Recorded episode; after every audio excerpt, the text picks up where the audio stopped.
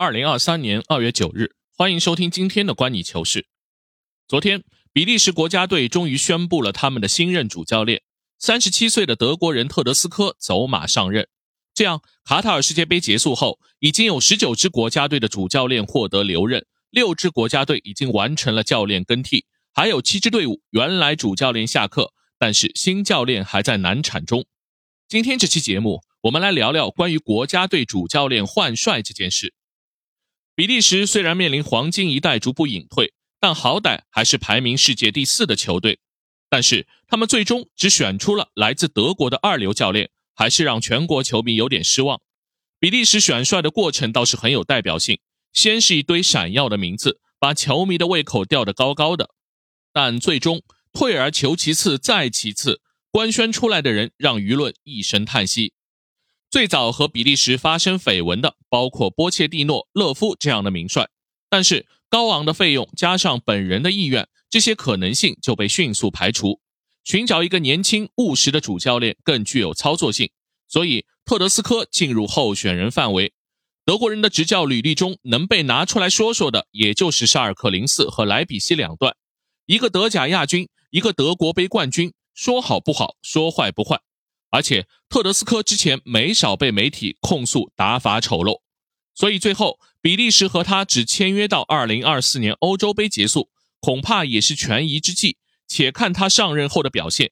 要解决球队新陈代谢和更衣室内复杂的人际关系，特德斯科给人留下的更多还是疑问。从比利时的案例，我们不难发现一些残酷的现实：哪怕是欧美最好的国家队，选帅都不是一件容易的事情。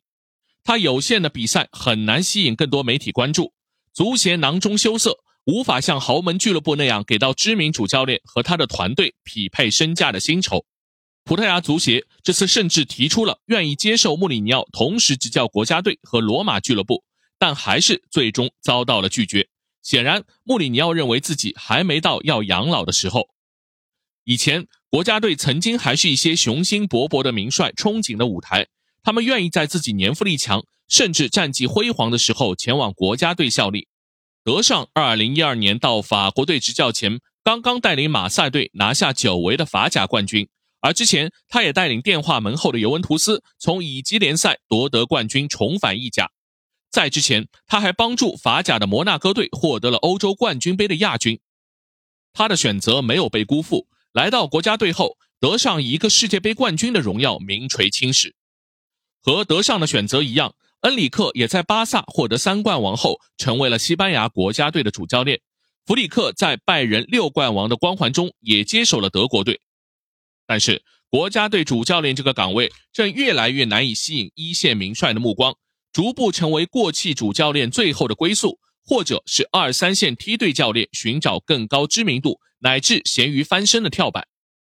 卡塔尔世界杯后，恩里克从西班牙国家队位置上下课。足协最后只能选用二十一岁以下的国家队主教练德拉夫恩特来顶替，选择这位只有三个月以及联赛经验的青年队级别教练。西班牙足协也是无奈，如果在市场上找不到一流人选，不如给到本国的年轻教练一个脱颖而出的机会。毕竟目前的西班牙正是一支年轻化已经见到成效、朝气蓬勃的青年军。曾经先后夺得十九岁年龄段和二十一岁年龄段欧青赛冠军的德拉夫恩特有机会成为一匹黑马，而德国队在卡塔尔世界杯的糟糕表现后，要求弗里克下课的呼声不绝于耳。但是眼看一时也找不到合适人选，足协只得挽留了弗里克，再给他一次欧洲杯的机会，但同时撤换了领队比埃尔霍夫，并给弗里克安排了资深的太上皇沃勒尔。其他豪门的境况也差不多。荷兰队在范加尔正式离任后，科曼重新回炉。无论是范加尔还是科曼，都已经不再是一线豪门球队首选的目标。范加尔当然正式步入退休生涯，而科曼在巴萨灰溜溜离开后，国家队是他有机会重返主流联赛最好的证明舞台。没有进入本次世界杯的意大利队主帅曼奇尼，也是过气教练的代表。他最高光的俱乐部执教时刻停留在曼城的英超冠军。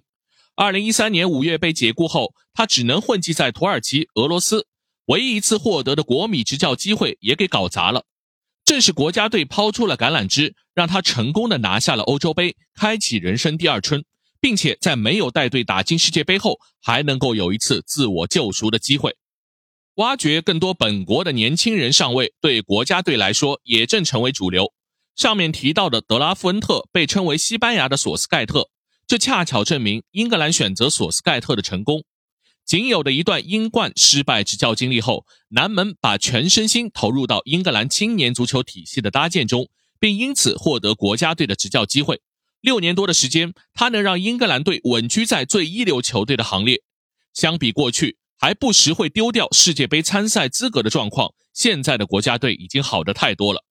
当然，最成功的样板是阿根廷，在一波老教练都没有给球队带来希望后，他们选择了助理教练出身、年仅四十岁的斯卡罗尼，换回的是一个世界杯冠军和一个美洲杯冠军，超高的性价比。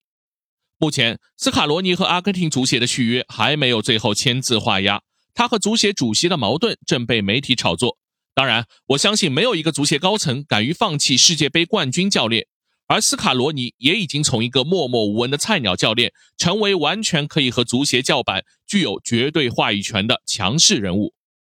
总的来说，不同教练所适应的执教节奏、环境、战术风格不同。锦标赛制的国家队赛事和要求持久耐力的俱乐部赛事是完全不同的土壤。有些名帅毕生都没有获得过俱乐部的荣耀，比如雅凯、勒夫。而一些处在二线的教练和有潜质的年轻人，也许更加符合爆发力要求高的国家队。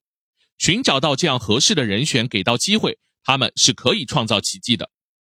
和上面这些国家队相比，巴西队就显得有些不信邪。蒂特下课后，巴西队至今还没有选出一个合适的替代者，因为在国内几乎已经没有比蒂特更合适的人选了。足协制造了足够的噱头，想为巴西队开天辟地，带来一位欧洲名帅。但无论是瓜迪奥拉和安切洛蒂，还是克洛普、齐达内和穆里尼奥，异口同声的拒绝。目前的状况有点尴尬。国内的一些候选人，比如弗洛米嫩赛队的主教练费尔南多·迪尼斯，被弗拉门戈刚刚炒掉鱿鱼的多利瓦尔·茹尼奥尔，甚至帕尔梅拉斯的葡萄牙少帅阿贝尔·费雷拉。显然难以填补世界上最挑剔的巴西球迷的期待。巴西足协是矮子里拔肠子，还是等待欧洲联赛结束后可能离职的安切洛蒂呢？此外，从世界杯后各队换帅的动态看，还有一个有意思的地方，似乎国家队主教练也成为一个小圈子，在一个国家下课到另一个国家上任，国家队教练俱乐部正在悄悄形成。我们看到西班牙人马丁内斯从比利时队下课。立即就在葡萄牙国家队上任，而从葡萄牙下课的老帅费尔南多·桑托斯也在波兰国家队找到了工作。和伊朗足协没有谈拢离职的葡萄牙人奎罗斯又在卡塔尔队担任了主教练。俗话说“用熟不用生”，使用这些深谙国家队运作规则的熟面孔，对各国足协来说是个不错的选择。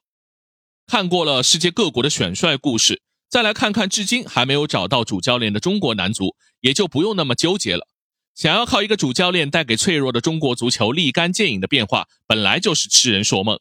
看看咱们的邻居，无论是留任日本队的森保一，留任澳大利亚的阿诺德，留任沙特的勒纳尔，还是刚刚聘请了特鲁西埃的越南队，或者邀请了阿根廷过气老帅库珀的叙利亚队，